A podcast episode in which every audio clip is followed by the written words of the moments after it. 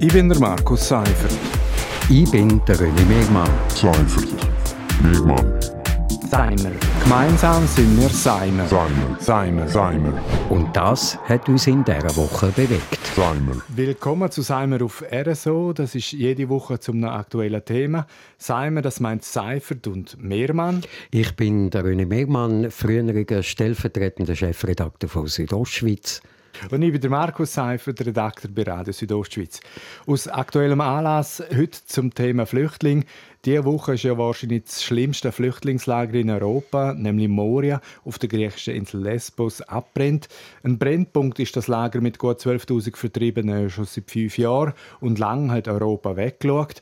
Jetzt ist es wieder im Bewusstsein auftaucht und ich muss ehrlich sagen, Röne, ich schäme mich mit für das, was in Moria passiert, wie Europa mit Vertriebenen umgeht, wie man tausende Leute einsperrt, ohne Perspektive, ohne Hoffnung und würdelos. Wie geht es dir da dabei? Also ich, ich, ich bin wirklich ich bin empört. Ich finde, das ist eine moralische Bankrotterklärung. Und äh, äh, ja, also äh, man findet fast kein Wort für das. Das kann einfach nicht sein. Ja, und wir zeigen ja gerne eigentlich auf den US-Präsident Trump oder, und seine Grenzmauern. Aber eigentlich schottet sich Europa genau gleich ab. Oder? Also seit dem grossen Flüchtlingsstrom über die Balkanroute vor fünf Jahren hat Europa komplett dicht gemacht. Das Elend soll draussen bleiben. Und das zu einer Zeit, wo laut der UNO 80 Millionen Leute auf der Flucht sind. Also fast die Hälfte davon sind Minderjährige. Man muss wahrscheinlich schon sagen, dass Europa vielleicht als Wirtschaftsraum funktioniert, aber als Werteunion hat Europa definitiv versagt. Äh, das auf jeden Fall. Und, und wenn man die Diskussionen anlässt, ähm, wie man jetzt die ob und wie man die Flüchtlinge verteilen sollen und wenn man dann irgendwie Länder hört, die sagen, ja, also bei uns gar keine, äh, wir wollen unter uns bleiben und so, das, das kann man einfach nicht verstehen und da versagt die EU als, als, als politische Union, glaube Und da muss dringend etwas passieren, das geht so nicht.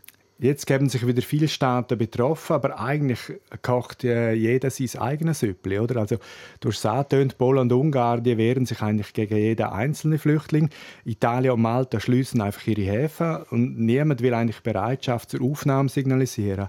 Wahrscheinlich will man einfach Angst haben, das kommen dann noch mehr. Und immerhin gibt es jetzt einzelne Signale, dass man in Deutschland und in der Schweiz Hand bieten will.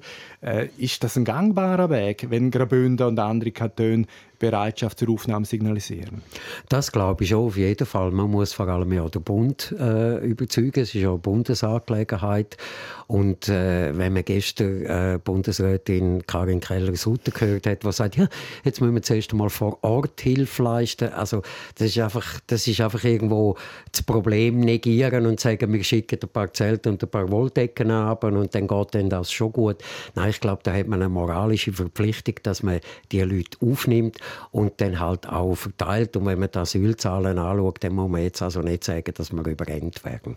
Ja, ich denke, das Problem Moria, das muss jetzt gelöst werden und wahrscheinlich wird es auch gelöst. Aber wenn sich Europa mit 500 Millionen Einwohnern schon mit 12.000 Vertriebenen schwer tut, dann stimmt das nicht zuversichtlich für die Zukunft. Also lösen kann man das Flüchtlingsproblem wahrscheinlich nicht generell, aber es müsste doch möglich sein, dass es weniger hässlich und mit mehr Würde angegangen wird.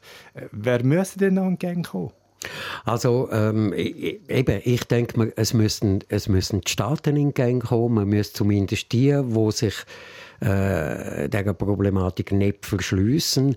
Die müssten einen Verteilschlüssel festlegen, so wie das ja auch in der Schweiz äh, funktioniert. Also man kommt an der Grenze an und dann ist der Bund zuständig und dann verteilt er die Flüchtlinge äh, anhand von einem Bevölkerungsproports auf Kantone. Warum soll das nicht auch in Europa funktionieren? Und wenn es halt solche gibt, die im Moment nicht mitmachen wollen, dann lässt man die mal außen vor. Aber die, die wollen, die sollen das machen können. Ja, und vielleicht äh, regieren die, die einfach nicht mitmachen auf keine äh, Art und Weise. Äh, vielleicht kann man die ja mit sanftem Druck dazu bewegen, nämlich äh, mit Wirtschaftssanktionen beispielsweise. Aber ich weiß auch nicht, ob das in Europa überhaupt möglich wäre. Ich glaube, das bräuchte ein bisschen das Umdenken in der EU. Es ist ja ganz viel beruht so ähm, auf, auf Einstimmigkeit. Irgendwelche Entschlüsse müssen einstimmig gefasst werden. Und ich glaube, da müsste die EU äh, einmal eine, eine, Lösung finden, dass man sagt, es, es muss mit Mehrheiten funktionieren. Aber eine Lösung müsste eben relativ schnell her und die Mühlen im Europäischen Parlament, die malen ja bekannterweise langsam. Äh, wir machen aber gleich einen Schlusspunkt an dieser Stelle. Das ist Seimer vom 11. September. Seimer ist ein Geplauder zum aktuellen Thema und heute eben auch zum traurigen Thema. Alle 29 Ausgaben von Seimer kann man nachlesen auf Podcast. Ich bin der Markus Seifert. Ich bin der René Megmann. Seifert. Megmann. Seimer. Gemeinsam sind wir Seimer. Seimer. Seimer. Seimer. Und das hat uns in dieser Woche bewegt. Seimer.